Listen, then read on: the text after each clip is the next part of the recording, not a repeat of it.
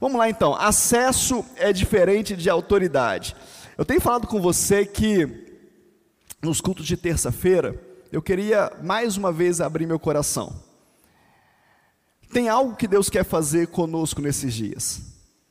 E eu tenho falado nos cultos de terça-feira que o que Deus me mandou fazer foi derramar do meu coração sobre a igreja. Aí você fala, mas é diferente de domingo? Não, não é diferente de domingo. Mas domingo geralmente tem uma programação, tem uma ceia, tem um batismo, tem o recebimento de novos membros, tem a apresentação de crianças. Então já existe algo. Terça-feira é para quem quer crescer um pouco mais. É você não? Amém?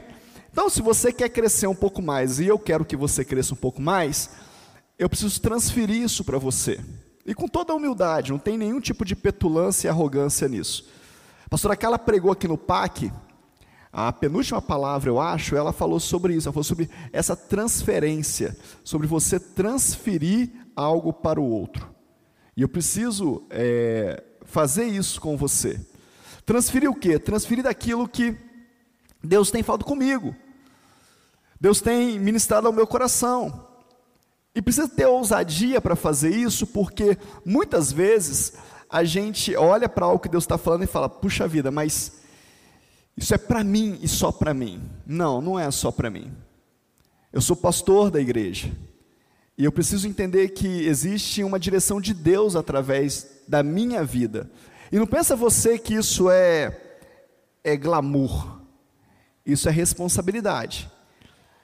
Uma das primeiras vezes que Deus me deu uma palavra profética para a igreja, eu falei com ele, falei, Senhor, é isso mesmo que o Senhor quer compartilhe com a tua casa, com a tua igreja? E Deus falou comigo, se você estiver disposto a viver o que você prega antes de pregar, é isso que eu quero de você. Quero dizer para você, querido, olha para mim aqui, deixa eu te falar algumas coisas. Quero dizer para você que as minhas segundas-feiras têm sido doloridas. Segunda-feira é um dia que é a folga do pastor. Mas tem sido segundas-feiras doloridas, porque eu tenho perguntado para Deus, muito especificamente, na segunda-feira, sobre direções para esta igreja e para os, os regionais, para as igrejas do nosso regional. Agora nós também somos cobertura de alguns outros regionais. E Deus tem assim triturado meu coração. O Senhor tem tem assim moído a minha alma. Talvez pre me preparando para aquilo que Ele quer fazer com a igreja. E eu preciso te alertar para isso. Eu tenho sentido no meu corpo, na minha pele, um, um chamado de Deus para essa igreja, para esta casa. E eu vou dizer para você que muitas das vezes eu pensei em desistir. Muitas vezes eu pensei em deixar para lá. Muitas vezes. E o que não me deixa desistir disso que Deus tem falado comigo é que é Ele que tem falado comigo. Não é alguém que tem falado. Não é alguém que eu estou vendo. Não é uma moda. É algo que o Espírito Santo de Deus quer derramar sobre nós. E esse tema dessa palavra, se puder ligar o ar aqui para mim, ou, ou, aumentar um pouquinho, esquentou aqui no púlpito. Essa palavra, esse acesso, que é diferente de autoridade, foi algo que Deus falou que era para a igreja do Senhor Jesus. Então, abra sua Bíblia aí em Gálatas, capítulo 4, é um, um tema, um versículo, um texto bastante trabalhado por nós aqui. Gálatas, capítulo 4, verso 1.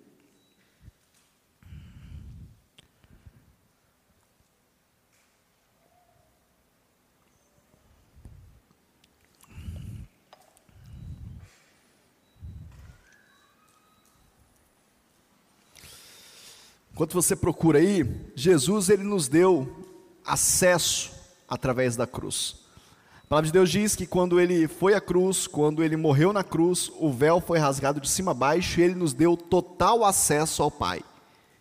Acesso ele nos deu através da cruz. Quando a gente recebe Jesus, ele nos dá acesso.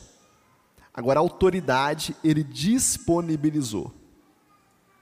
A autoridade está aqui. Se você quiser, você vem buscar. Se você quiser, você tem atitudes para quem quer autoridade.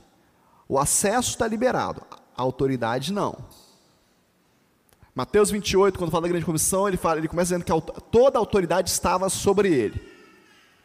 E aí ele fala: agora vão e façam discípulos. Se vocês querem dessa autoridade, vão e façam o que eu fiz. A autoridade nunca vai ser algo para você guardar. A autoridade nunca vai ser algo que pode ser desperdiçado. Ah, eu não, eu não vou usar, então eu vou deixar para lá. Eu quero autoridade, mas eu não vou usar autoridade. Você não vai ter autoridade. Autoridade é algo que você recebe de Deus através de atitudes para você usar. Então, se você quer autoridade de cura sobre doenças, comece a orar por cura. Aí ele te dá autoridade sobre cura. Ah, eu tenho o dom de curar, mas de, de orar por, pelas pessoas elas serem curadas, mas eu nunca oro. Você vai, você não vai desenvolver, você não vai crescer nessa autoridade. Amém? Você está entendendo ou não? Diz o texto aí: Digo, porém, o seguinte: durante o tempo em que o herdeiro é menor de idade, nada difere do escravo, mesmo sendo senhor de tudo. Só esse versículo. O que, que, que o autor está dizendo aqui? Olha, uma criança ela tem acesso, mas ela não tem autoridade. Uma criança, ela tem acesso à casa, ela entra em casa, ela sai de casa, ela, ela brinca na casa, ela toca as coisas da casa, mas ela não tem autoridade sobre a casa. Ela não pode decidir pela casa. E a gente tem falado muito sobre isso na nossa igreja. Nós temos trazido essa consciência para a nossa casa. Por quê? Porque muitos crentes têm vivido assim. Muitos salvos em Jesus têm vivido desse jeito. Eles têm acesso à casa, mas eles não têm autoridade na casa. Eles participam daquilo que é disponibilizado na casa. A criança, ela come daquilo que o pai e a mãe oferecem para ela. Certo ou não? Ela toma banho quando o pai e a mãe falam, vai tomar banho. Ela tem acesso ao banho mas ela não decide a hora do banho. Ela tem acesso à comida, mas ela não decide o que comer, o que cozinhar. E muitos crentes estão aceitando viver assim, se satisfazendo disso. Deixa eu te falar, você não está nesta igreja para você ter acesso àquilo que somente eu coloco na mesa. Você está nessa igreja para servir a mesa, para cozinhar para esta mesa para preparar alimentos para essa mesa. Pode ser que o alimento que você vai preparar não vai servir para um tipo de pessoa, mas vai servir para outros. Estava conversando com um pastor hoje à tarde, discípulo meu que é, que é superintendente lá no, na Bahia, e ele me contando que Deus juntou um povo na igreja dele que tem acessos. Ex-traficante, ex não sei o quê, gente que conhece o, o, os porões da vida. E ele ficou se perguntando por que, que ele fazia com aquilo. E aí ele teve a ideia: se essas pessoas têm acesso a esses porões, é porque Deus quer que nós, como igreja, cheguemos nesses porões. E eles começaram um trabalho agora que eles vão visitar esses lugares, onde aquelas pessoas tinham acesso. Porque não é simplesmente comer do que é oferecido, é fazer comida. A criança, ela só vai se alimentar daquilo que é oferecido para ela. Então olha para o seu irmão, fala com ele assim: se você não começou a cozinhar ainda, fala com ele aí, na casa de Deus, talvez você ainda seja criança. E aí você fala assim, bispo, mas como fazer isso? Você tem total liberdade. Você tem total liberdade. Você pode pôr a mão na mesa, você pode se oferecer. Ah, mas eu não posso me oferecer porque os irmãos vão pensar que eu estou passando na frente dele. Eu tenho uma raiva desse negócio, querido. Quando eu escuto isso, eu tenho, uma, eu tenho que chegar em casa e pedir perdão. Para Deus me perdoa porque eu fiquei com raiva do irmão. Não tem, nós somos filhos de uma mesma casa. Somos filhos de um mesmo pai. Ninguém tem que pensar que o outro está passando na frente ou não. Você tem que fazer aquilo que Deus mandou você fazer. Então, se você canta, cante. Se você prega, pregue. Se você sabe visitar, visite. Se você sabe orar, ore. Você vai ser cobrado por aquilo que Deus mandou você fazer e você não fez.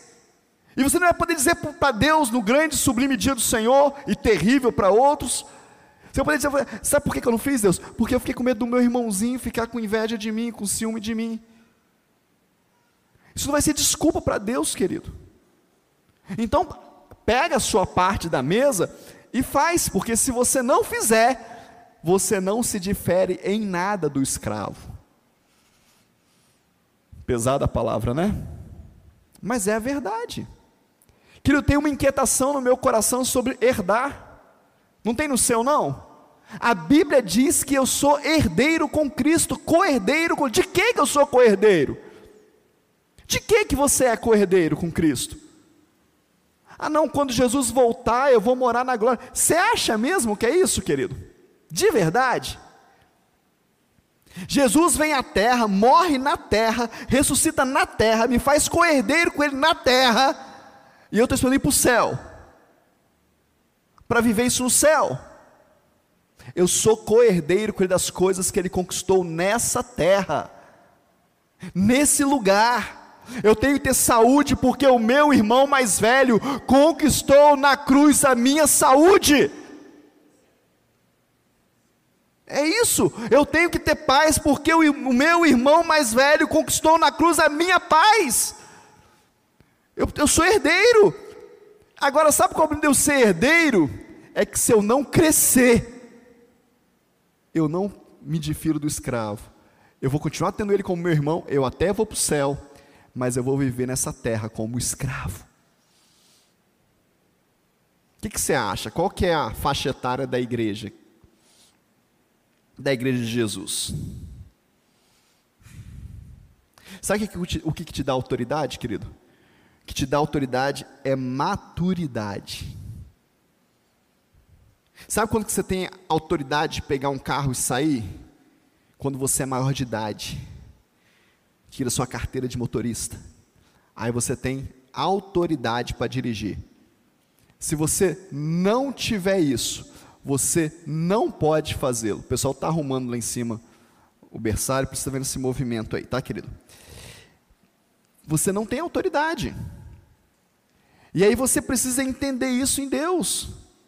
Você precisa experimentar dessa autoridade em Deus. Você precisa é, é, viver, liberar isso em Deus. Eu coloquei aqui, ó, Jesus quando se entrega à morte de cruz, ele abre acesso ao Santo dos Santos. Quando ele vence a morte, agora, além dele ter autoridade, ele libera autoridade sobre os seus discípulos. Agora, não só ele tem autoridade sobre a morte, agora ele libera dessa autoridade sobre os seus discípulos. Vocês porão as mãos sobre os enfermos e os curarão. Mas olha só, vocês porão as mãos. Se vocês não colocarem as mãos, não tem cura. Percebe como é que essa autoridade sou eu que busco? Sou eu que desejo dessa autoridade? Eu coloquei algo polêmico aqui, mas vamos lá. Maturidade, autoridade é para quem desenvolve maturidade. Maturidade fala de saber das coisas e ter consciência das coisas. E aí eu escrevi o seguinte: Maria tinha acesso a Jesus, mas não tinha a autoridade dele. Ela tinha acesso, mas não tinha a autoridade em Deus. Primeiro milagre que Jesus faz, primeiro, primeira maravilha que ele faz, Maria chega para ele e fala: Filho, acabou o vinho. Ele fala: O que, que eu tenho a ver com isso? O que, que eu tenho contigo? Ela tinha acesso a Jesus, mas ela não podia fazer a água virar vinho. Ela não tinha essa autoridade. E tanto não tinha que ela vira para os homens e fala: Façam tudo que ele vos disser. Não sou eu que estou falando, agora é Ele. É Ele que tem autoridade. A gente precisa entender isso.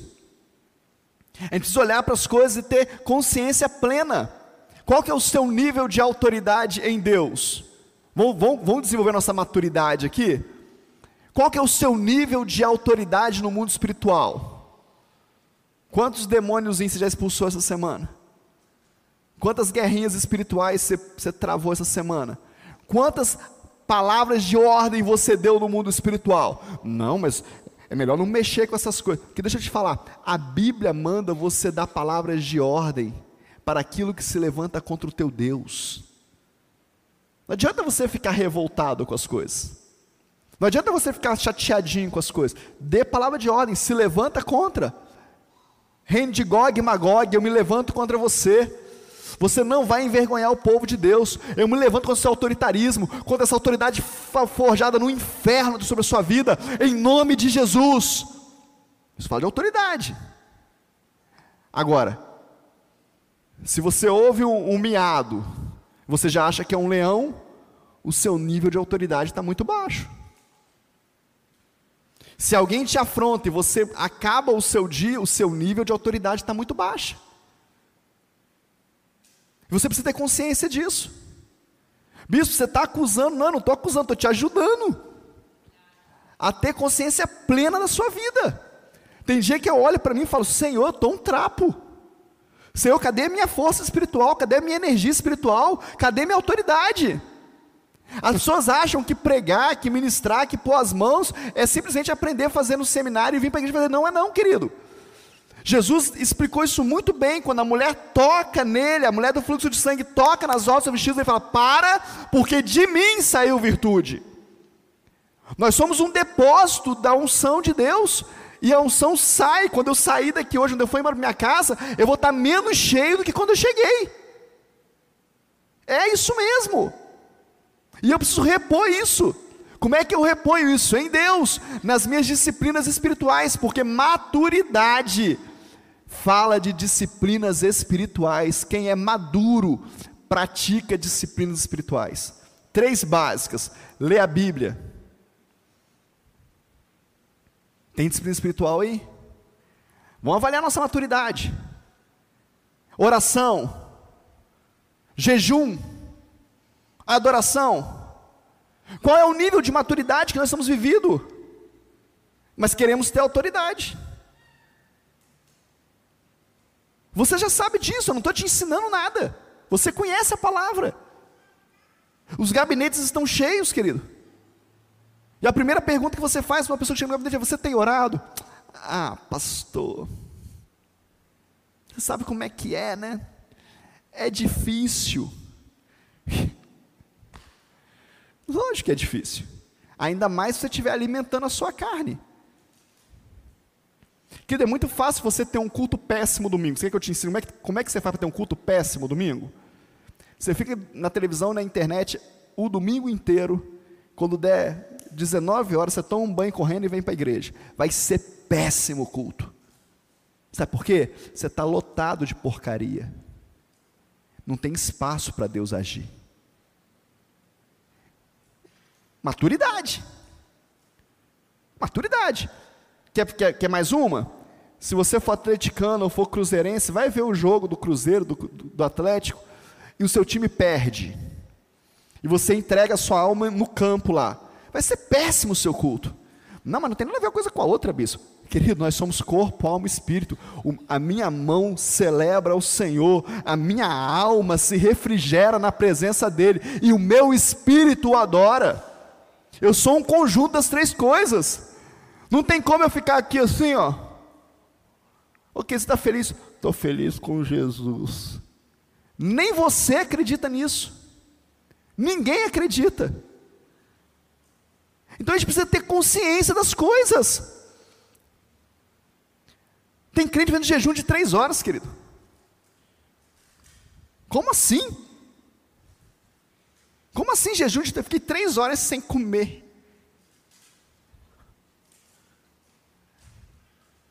Jejum de verdade, querido. Jejum de no mínimo 12 horas. No mínimo, para começar a brincadeira. Para melhorar um pouquinho 16 horas, para ficar um pouquinho melhor 24. É, para começar, para começar. Aí você fala assim, bispo, mas para que, que eu preciso fazer isso? para você dizer para o teu corpo: quem manda em mim é o meu espírito, quem manda nessa carne é o Senhor, não é você. Faz jejum de doce na igreja, parece que vai ter um avivamento, porque o pessoal fica, né? Como tirar doce? É, é só um docinho, gente, é só um cafezinho amargo. Qual o problema? Ai, pastor, Eu não consigo. você não consegue? Porque nós não estamos na perseguição que vai acabar tudo, vai ter só o café amargo para você tomar, quero se você não toma ele. Dando glória a Deus, falando em línguas. A gente está muito frouxo, querido. Me perdoa. E o seu tempo de oração, como é que é? Você ora igual um adulto maduro ou você ora igual uma criança? Papai do céu, muito obrigado pelo meu papai, pela minha mamãe. Em nome de Jesus, amém. Ou você ora de verdade, Senhor, eu estou aqui na tua presença, vim me encontrar contigo, vim ter um tempo contigo. Quero me entregar na tua presença aqui. Se o Senhor quiser falar o que o Senhor quiser comigo, eu estou pronto para ouvir. E se eu precisar ficar aqui o dia inteiro sentado, sem falar nada, só o Senhor falando, só a tua. Eu fico, Senhor. Eu confio em Ti. Qual que é o teu nível de maturidade na sua oração? Qual que é o teu nível de maturidade nos seus relacionamentos com teu irmão, com outro irmão? Você põe uma cruz na frente dele ou você está vendo ele na carne? Os teus olhos estão carnais ou espirituais? Eu vi uma, uma passagem, do, do, uma palavra do pastor Márcio Valadão essa semana, eu até postei nos meus stories, quem me acompanha lá deve ter visto, ele falando, nós somos como uma árvore, e o, o, o, limoeiro, se você, o limoeiro ele só vai dar limão, mas se você cortar o limoeiro e enxertar nele uma, uma galha de uma da laranja é, serra d'água que ele colocou, que ele falou lá, ele, ela vai crescer e vai dar laranja serra d'água, porque o que importa é daqui para frente. Mas e aí? Você enxerga o teu irmão como daqui para frente? Nós estamos abortando os nossos filhos espirituais. A igreja está abortando os filhos espirituais que Deus dá. Como, bispo? Você quer saber como não? Dois amém. Se tiver três, eu falo. o irmão ali é visitante. Aí eu chamo e falo: tem algum visitante conosco? Aí o irmão levanta a mão. Aí, na hora do, do, do convite para entregar a vida para Jesus, o irmão vem aqui na frente. Aí o outro irmão ali está vendo. Aí, quando acaba o culto, esse irmão que acabou de se reconciliar com Jesus vai embora. Esse aqui chega e fala assim: Você conhece? Ó, oh, vou te falar, tá? Esse daí não é fácil, não. E começa. Querido, Problema, você era fácil? Eu era fácil? O que importa é daqui para frente. É o que Jesus vai fazer na vida dele a partir de hoje. É a obra que Jesus começou na vida dele hoje. Ele nasceu de novo, amém ou não, querido? Ele nasceu de novo. Ou eu creio na palavra, ou eu não creio na palavra. Nicodemo chegou para Jesus e falou assim: como que esse negócio? Assim, é necessário que você nasça do Espírito. Mas como é que é isso? Eu vou entrar na barriga da minha mãe? Não. Não, Nicodemos. É necessário você nascer de novo no espírito. Começar uma nova vida. Você começou uma nova vida com Jesus já ou não? Amém ou não amém, querido? Fala assim, bispo, isso me traz autoridade? Traz. Mateus capítulo 17, não precisa abrir, não, eu vou ler para você. Mateus 17, 14 fala assim: Quando eles chegaram para junto da multidão, um homem se aproximou de Jesus, ajoelhou-se e disse: Senhor, tenha pena do meu filho, porque ele, não, ele tem convulsões e sofre muito, pois muitas vezes cai no fogo, outras tantas cai na água. Apresentei-o aos seus discípulos, mas eles não puderam curá-lo. Jesus exclamou: Ó geração incrédula e perversa, até quando estarei com vocês? Até quando terei que aguentá-los? Tragam o menino até aqui. Jesus repreendeu o demônio e este saiu do menino, e desde aquela hora o menino ficou curado. Então os discípulos, aproximando de Jesus, perguntaram em particular: Por que motivo nós não pudemos expulsá-lo? Jesus respondeu: Por causa da pequenez da fé que vocês têm. Pois em verdade lhes digo que, se tiverem fé como um grão de mostarda, dirão a este monte: mude-se daqui para lá, e ele se mudará nada lhe será impossível. Mas esse tipo de demônio só pode ser expulso por meio de oração e jejum. A gente ama esse versículo.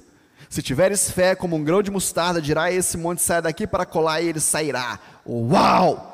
Só que Jesus estava falando de demônio. De demônio ninguém quer saber. De libertação na igreja ninguém quer saber. De enfrentar ninguém quer saber. Quer saber que você vai falar para o monte, sai daqui para colar e vai dar certo. Jesus está dando uma aula no meio de, uma, de, um, de, um, de um trabalho de libertação. Ah, eu não tenho chamado para libertação, bispo. Não gosto dessas coisas. Deixa eu te falar. Os demônios não têm preconceito nenhum com você, tá? Eles gostam de você. Eles vão querer te atacar. Eles não têm preconceito, não. Você tem preconceito com eles? Eles não têm nenhum com você. Pode ficar tranquilo. Dá mole para você ver. Pode ser branco, preto, louro, gordo, magro, alto, baixo. Ó! Igreja de parede preta, parede branca. Ó! Não tem preconceito. É só você deixar. Mas você tem preconceito com eles? Não gosta de mexer nesse negócio? Tem autoridade. Não precisa ficar mexendo com eles, não, querido. É só ter autoridade. De falar, olha, aqui não. Aqui você não vai mexer, não. Eu sou de Jesus, Jesus está comigo. Eu tenho fé, eu creio no poder do nome de Jesus. Jesus morreu na cruz, o sangue dele sobre a minha vida. Pode ir embora, não quero, não. Pode sair daqui. É isso. Mas como é que eu faço isso, bispo? Oração e jejum, disciplinas espirituais. Maturidade. Gente madura faz jejum e ora. Se você quiser deixar de ter acesso só, passar de, de, de acesso para autoridade, você precisa ter atitude de gente madura. O que mais que fala? A maturidade fala de uma alma em dia. Agora ficou mais difícil. Gente que está no caminho da maturidade deseja ser de verdade. Deseja ser de verdade, deseja ser algo em Deus de verdade e deseja ser verdadeiro. Você precisa desejar ser de verdade. Mas como assim, bispo? Eu não entendo. Ser de verdade, quer que as pessoas saibam exatamente quem você é, quem eu sou. Eu pago um preço muito alto por, por tentar, por amar ser de verdade. Então, quando as pessoas me chamam para fazer alguma coisa, eu não quero fazer, eu falo, eu não quero fazer. Quando as pessoas me pedem para fazer alguma coisa que eu não, acho que não devo fazer, eu falo, eu acho que eu não devo fazer. E eu não vou fazer. Mas isso é grosseiro. Isso é, é, é, é mal, é, fica mal com as pessoas. Não, querido, eu não posso ficar mal com Deus. Eu não posso ficar mal com o Espírito Santo. Eu não posso ficar mal com aquele que me chamou das trevas para a sua maravilhosa luz. Eu não posso ficar mal com aquele que me colocou no ministério. Eu preciso ser de verdade. Alma em dia te libera para você ser de verdade. E maturidade é isso. Romanos capítulo 12, verso 3 fala assim, ó: "Porque pela graça que me foi dado, digo a cada um de vocês que não pensem de si além do que convém. Pelo contrário, pense com moderação segundo a medida da fé que Deus repartiu a cada um." Ele está falando de dons aqui, mas a gente precisa aprender sobre isso, quem nós somos. Não queira ser mais nem menos. Quem que você é no corpo de Cristo? Imagina se o dedinho fala, ai, mas eu sou o dedinho, eu não posso ser dedinho, quem sou eu para ser dedinho? O dedinho vai ficar mirrado, duro, ressequido. Mas imagina se o dedinho quiser ser perna. Aí ele vai querer andar no chão, também não vai dar certo, porque ele não foi para andar no chão. Eu preciso saber quem eu sou em Deus, e Deus quer te falar isso, você é isso na minha mão. E deixa eu te falar um negócio, querido. Você consegue saber quem você é em Deus sem desenvolver uma alma orgulhosa. Porque quando você descobre quem você é em Deus, você descobre também que só Ele pode fazer isso na sua vida. Que só Ele pode te dar isso, mais nada e mais ninguém. Então, quando eu pego uma palavra dessa e eu começo a pregar, você pode pensar assim: ah, é, eu tenho o dom da palavra. Sim, eu tenho o dom da palavra. Ah, sim, o bispo tem o dom da revelação da palavra. Sim, eu tenho o dom da revelação da palavra. Mas quando eu estou vazio diante de Deus, eu posso ler essa Bíblia de capa a capa. E eu não vou conseguir, a não ser engalobar você com um monte de baboseira. O dom, ele vivifica a palavra que sai da boca. A unção traz autoridade sobre o que se fala. O resto é o resto. Mas eu não posso dizer para você que eu não tenho um dom. A medida da fé que o Senhor me deu, eu sei que eu tenho um dom. Qual que é o teu dom? Qual que é o teu dom? Se você falar que você não tem dom nenhum, a Bíblia está mentindo. Então nós temos. Agora não queira mais do que isso também. Não queira parecer mais, não queira valorizar isso mais do, do que o valor que tem. Não queira ser viver com preciosismo demais. Tem gente que é muito preciosismo, querido. Ah, eu não posso fazer GC na minha casa porque o meu sofá tem uma manchinha aqui. Ah, eu morro de vergonha da manchinha do meu sofá. Preciosismo. Tenha fé para trocar de sofá, compra outro. Mas não deixe de fazer o que Deus mandou você fazer. Eu contei a história da irmã Terezinha, acho que é da irmã Terezinha, que a casa dela era a pior casa da favela. Uns domingos atrás. Mas ela tem 90 células. E agora com 90 células, as 90 células se juntaram e fizeram a melhor casa da favela da irmã Terezinha. Então para de preciosismo. Eu não posso fazer porque para com isso, querido. A medida da fé que o Senhor te deu. Gente de verdade não tem dificuldade em reconhecer o outro e honrar. A palavra de Deus fala assim: considere o teu irmão maior do que você, mesmo que ele não seja. Tem irmãos maiores e irmãos menores, a Bíblia diz mas considere como maior. Aquele que reconhece o profeta como profeta recebe o galardão de profeta. Está na Bíblia.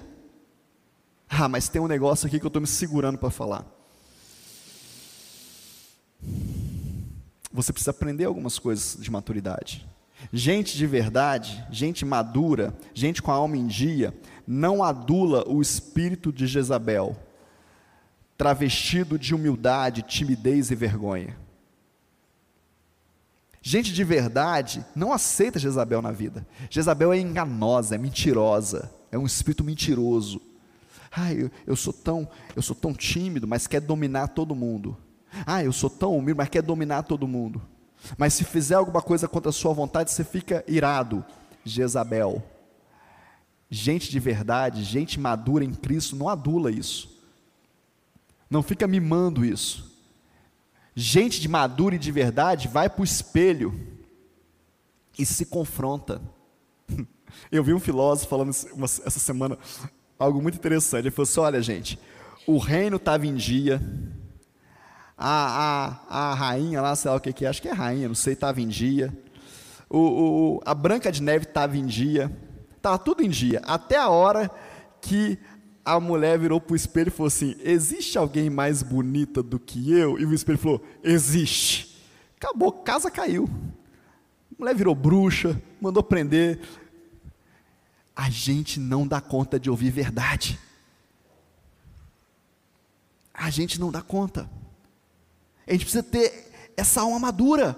Existe pastor mais bonito do que eu, que prega mais do que eu, que tem unção maior do que eu, que é melhor do que eu, que é mais santo do que eu, que ora mais do que eu, que estuda mais do que eu. Existe, acabou. É fácil eu falar no púlpito para você, mas deixa eu te falar, existe gente melhor do que você também. Existe. Agora você pode melhorar. Agora, Jezabel não aceita isso. Jezabel mexe os, os, os pauzinhos, os gravetos.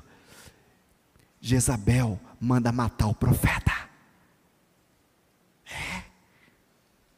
Eu acho que não é de Deus, não, hein? Ó, ó, ó, ó. Daqui a pouco o profeta está morto. Sabe por que, que não tem profetas na igreja mais? Porque muitos deles foram mortos por Jezabel. Agora existe profetisa de Jezabel também, e profeta também. Cuidado. Tenha discernimento em Deus. A desonra, quando eu não reconheço o meu irmão, ela é rejeitada por Deus. A rebelião também. Tanto é que Lúcifer foi expulso do céu.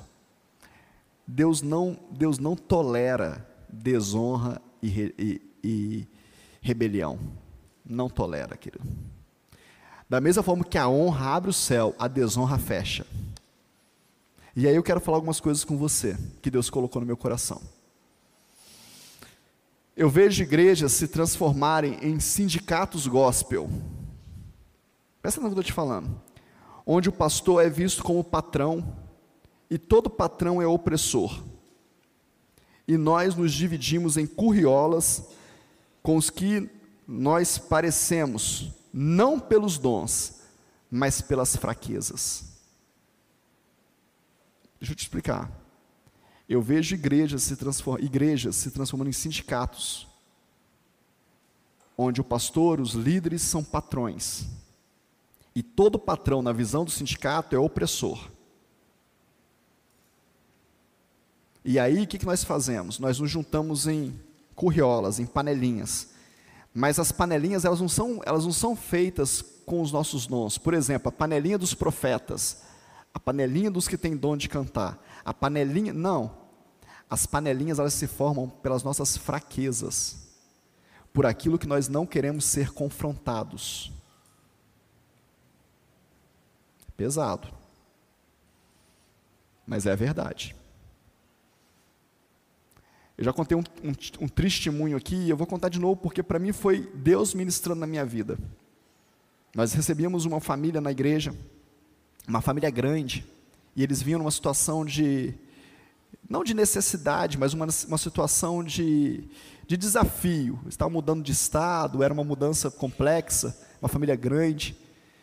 E aí o meu pastor na época chegou para mim, me ligou no sábado e falou assim, Paulo, é, você sabe que a gente está recebendo aquela família na igreja e tal eu acho que eles foram lá para a igreja agora, você não dá um pulo lá, vê se vocês estão precisando de alguma coisa, vê se tem alguma necessidade lá, você pode me ajudar nisso? Eu falei, lógico. Catei o carro e fui para a igreja. Cheguei lá, estava tendo ensaio do louvor no sábado à tarde, a família estava sentado. E aí, quando eu olhei para o púlpito, tinha uma irmã na nossa igreja que sofria do mal da fofoca, você conhece? Não. E aí, quando eu olhei para a igreja, a, a matriarca da família estava de bracinho dado com a irmã. Fez Jesus amado. Duas ninguém aguenta. Falei, meu Deus. Cheguei em casa. A pastora Carla virou e falou assim: e aí, amor, como é que é a família? Você recebeu? Eu falei, recebi. Uma bênção, tem uns jovens, tem tal, tal, tal. Falou, ah, que bom. E o casal? Eu falei, não, um casal bênção. Só que a mulher é fofoqueira. Ela falou, para, Paulo. Você acabou de conhecer a mulher, como é que a mulher fez? Adivinha com quem ela estava de bracinho dado? Ela, não, Paulo, não fala isso comigo, não. A gente se junta pelas nossas fraquezas, querido. E você precisa se desafiar com isso. Estou te acusando de nada, não. Estou falando do que eu vejo na minha vida. Desafie se aproximar de pessoas que vão te desafiar a crescer, a avançar. Eu tenho amigos que Deus mandou eu ser amigo. Deus mandou, você vai ser amigo do fulano. Eu falo, do fulano não, Jesus. Do fulano, porque o fulano vai te ajudar a crescer. E são as melhores amizades que eu tenho hoje. Pessoas que eu sou verdadeiro e elas são verdadeiras comigo. Pessoas que falam a verdade, Paulo, tá, você está demais hoje, sai de perto de mim, você está chato. Eu falo, cara, eu estou chato mesmo. Sabe, querido? Aprenda a ouvir as verdades. Difícil você ver o grupo de profetas sair depois do culto para lanchar. Mas o grupo de fofoqueiro, em outra igreja, não é aqui não. É outro lugar aí, outro povo. Verdade ou mentira, igreja? Vamos profetizar lá no hambúrguer, vamos? Vamos profeta fulano, profetiza, vamos profetizar, vamos chegar no hamburguero lá, vamos chegar no lanchonete lá e vamos profetizar. A gente chega lá e fala: Você viu a roupa da irmã? Está se achando. Ô igreja, somos maduros. Amém ou não amém, querido? Não critique aquilo que você não pode consertar.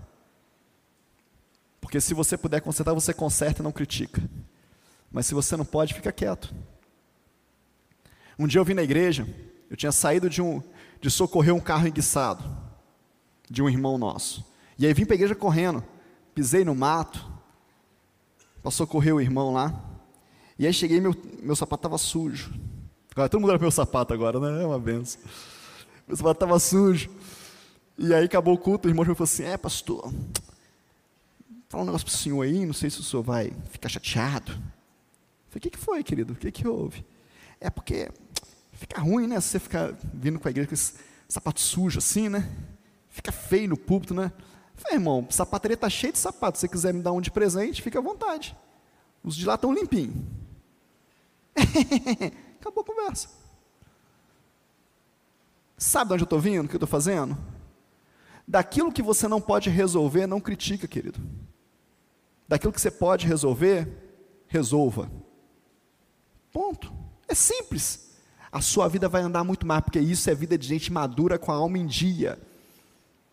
Vocês estão aguentando aí ainda? Posso continuar? Vamos lá. Passado o hambúrguer do fofoqueiro, vamos passar para o próximo ponto. Quem você chama para sua casa? Para o churrasco? Para as comemorações? Diz muito sobre você. E diz muito aonde você quer chegar. Faz uma avaliação aí. Avalie aí sua vida. Não, lá em casa não vai ninguém. Tá pior ainda. Vai vendo aí. Porque nós somos feitos para nos relacionar e para nos desafiar uns aos outros. Então eu preciso me desafiar, eu preciso ter contato com pessoas que me desafiam. Agora, se eu só tenho contato com gente que está no mesmo nível que eu, que fala as mesmas coisas que eu, que anda do mesmo jeito que eu, eu não estou crescendo. Eu não estou crescendo. Ah, se você andar com gente que está. É, é, eu não estou falando de questão financeira, não. Amém, querido? Amém ou não amém? Estou falando de coisas espirituais, falando de coisas de reais, coisas verdadeiras. Eu já falei para vocês, um dos motivos que fez eu casar com a pastora Carla foi da verdade que ela carregava. Primeiro, primeira vez que a pastora Carla foi na casa dos meus pais, querido. A primeira vez. A primeira vez. Estou enfatizando para você ver o que, que é você carregar a verdade. E nós éramos, nós somos, mas éramos ainda mais uma, uma família muito espiritual. Então nós orávamos juntos, toda vez que eu ia para Volta Redonda, eu morava no Rio, toda vez que eu ia morar Volta Redonda, a gente marcava, Paulo está chegando 11 horas da noite, vamos, vamos, vamos reunir. E a gente chegava, a gente começava a orar, a louvar, e virava madrugada falando em línguas, e orando, e profetizando, e cantando, e adorando, e amanhecia assim todas as vezes.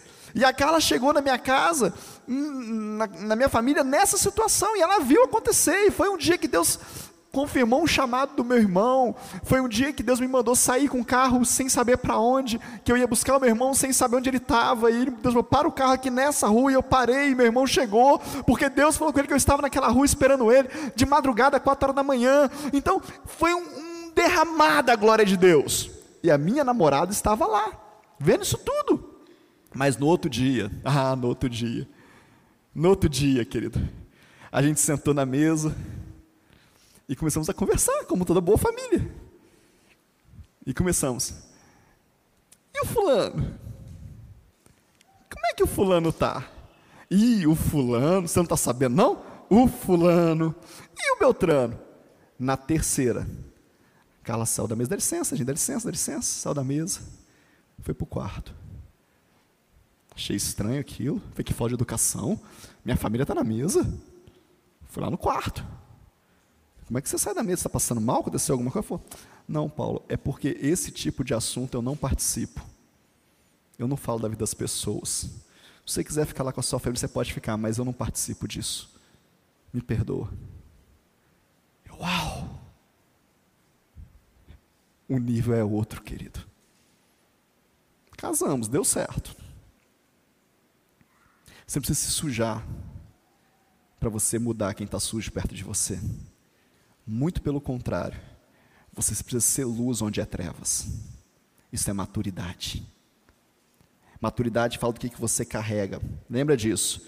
Quem frequenta a tua casa, quem frequenta os teus dias de glória, diz quem você é. Agora eu quero saber o seguinte: e quem frequenta os seus dias de dores? As pessoas que frequentam os seus dias de glória são as mesmas que você convida para os seus dias de dores? Ou são outras? Se forem outras, você está com sério problema de desonra na sua vida. Estava preparando essa palavra e Deus me perguntou assim: Quantos médicos você conhece? Quantos, foi nem assim, quantos médicos você é amigo? Eu sou amigo de alguns médicos. O pediatra da, dos nossos filhos, que já não, não usam mais pediatra, eu mantenho contato com ele até hoje.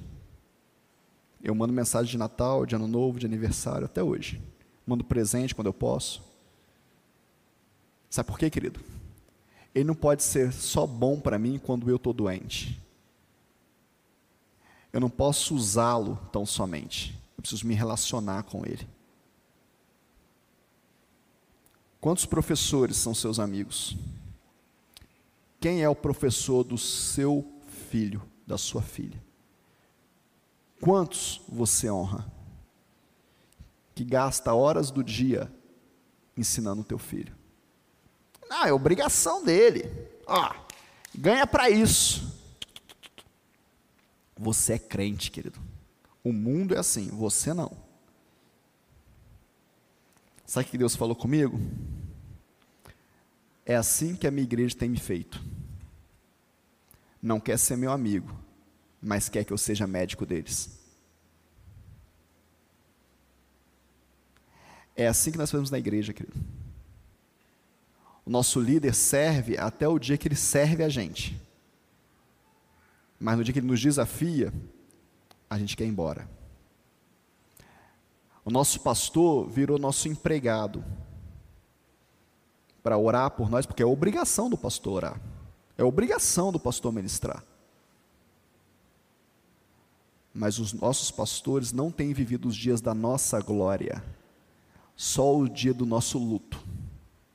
E ninguém aguenta viver só de luto em luto, querido. Aliás, a vida do crente é de glória em glória. É diferente. Você está pronto para inaugurar um tempo de honra na sua vida? Aproveite o Natal, o Ano Novo. Seja maduro para isso. Procure o seu pai que te espancou quando você era criança, que você tem raiva, e, e honre ele porque ele, é seu, porque ele é seu pai, tão somente por isso. Procure o teu primeiro patrão e fala muito obrigado pela primeira oportunidade que você me deu. Procure aquela pessoa que te socorreu no dia da sua dor, que você nunca mais voltou a falar com ela. Procure ela. Eu tenho contato até hoje da pessoa que me deu a notícia da morte de um discípulo. Nunca nos encontramos pessoalmente, mas eu tenho contato dele de vez em quando eu falo com ele, porque ele foi tão homem de Deus. Ele foi tão tão sábio, tão usado por Deus naquele dia para falar comigo e a forma que ele falou, que eu guardei o número dele. E de vez em quando eu falo, querido, tenha um bom dia. Deus te abençoe, Deus te prospere. Estou orando por você aqui agora. Nunca ouvi pessoalmente, mas aquele homem mudou o meu dia, podia ser muito pior. Quem são as pessoas que estão mudando a sua vida? Quem são as pessoas que estão ministrando sobre você, que têm orado sobre você, que têm falado palavras de Deus sobre você? Seja maduro. A criança não tem essa capacidade, mas você tem. E isso te dá autoridade. Sabe por que eu estou falando isso para você, querido? Porque eu posso falar. Porque eu tenho maturidade para isso. E não estou me vangloriando, não, estou te falando de algo que eu tenho vivido. Eu não chego em volta redonda com as minhas mãos vazias. Eu não falo com o meu pastor de mão vazia. Eu não desonro quem Deus colocou na minha vida. Eu não desobedeço as autoridades que estão sobre a minha vida. Eu posso dizer isso para você. Às vezes obedeço chorando, mas obedeço. Porque foi Deus que constituiu, então é Deus que faz. Maturidade. A maturidade fala que a sua alma precisa ser curada. Muda, querido. Muda. Eu estou querendo sair desse tópico, mas Deus não deixa. Muda. Sabe, muda o seu, o seu jeito de ver as pessoas. Muda, para de se juntar a pessoas que compartilham das mesmas fraquezas que você. Ah, eu não gosto do fulano. Talvez seja ele que tenha a sua cura. Sabe? Muda. Seja desafiado nessa noite a mudar, a crescer, a avançar.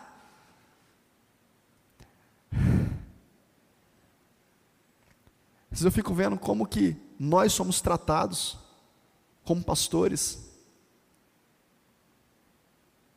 Mas eu fico vendo, esse dia eu perguntei para um discípulo meu, eu falei, como que você quer que eu te trate?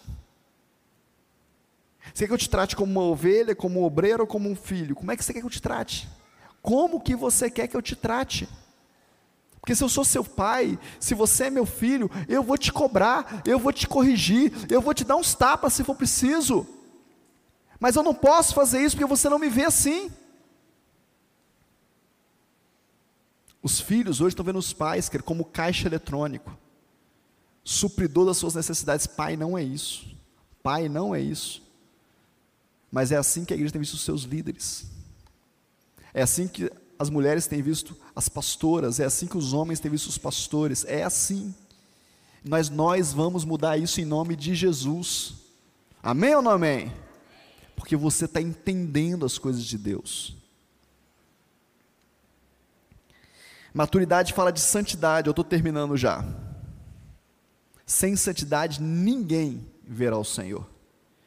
Hebreus capítulo 2, 12, 14 diz assim: Procurem viver em paz com todos e busquem a santificação sem a qual ninguém verá o Senhor.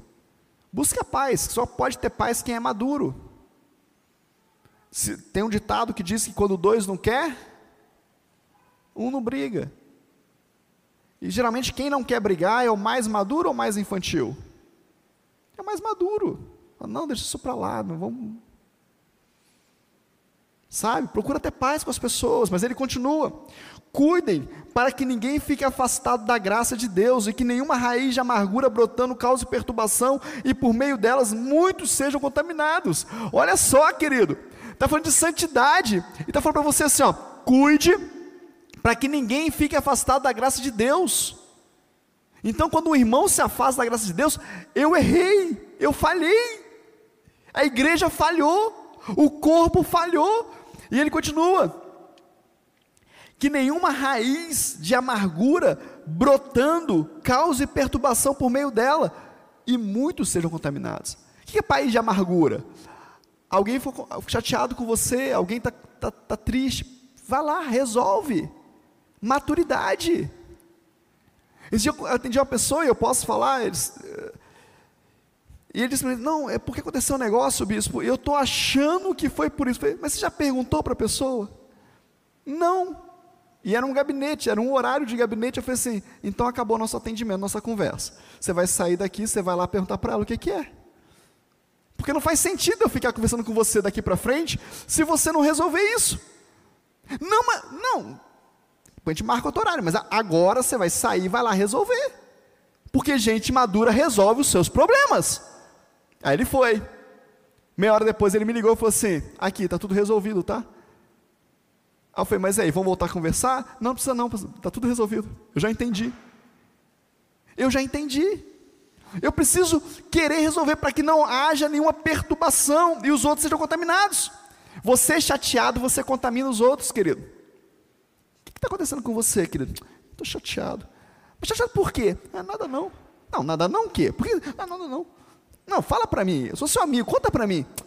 Você viu o que o Alex fez comigo? Acabou. Acabou. Agora, em vez de ter um chateado com o Alex, vai ter dois. É disso que a palavra de Deus está falando. Então resolve. Tem vezes que eu chego lá no espaço vivo, o pastor fala para mim assim: Ô, ô, não está bem, não. O que, que foi feito? Eu não quero te fazer pecar. Deixa eu pecar sozinho hoje. Deixa eu resolver minhas tretas aqui. Se eu te contar que peca dois, para que vai pecar dois?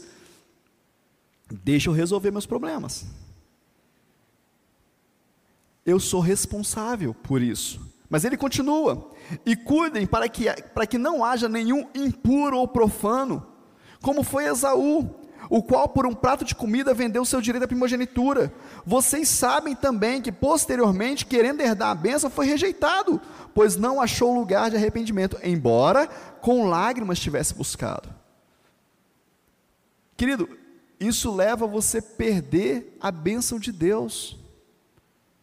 Permitir o profano, ele, ele dá dois, dois aqui, ó, o impuro e o profano, no meio de nós. Agora, como é que a gente trata o impuro? A gente lava ele, a gente cura ele, a gente ajuda ele a se libertar.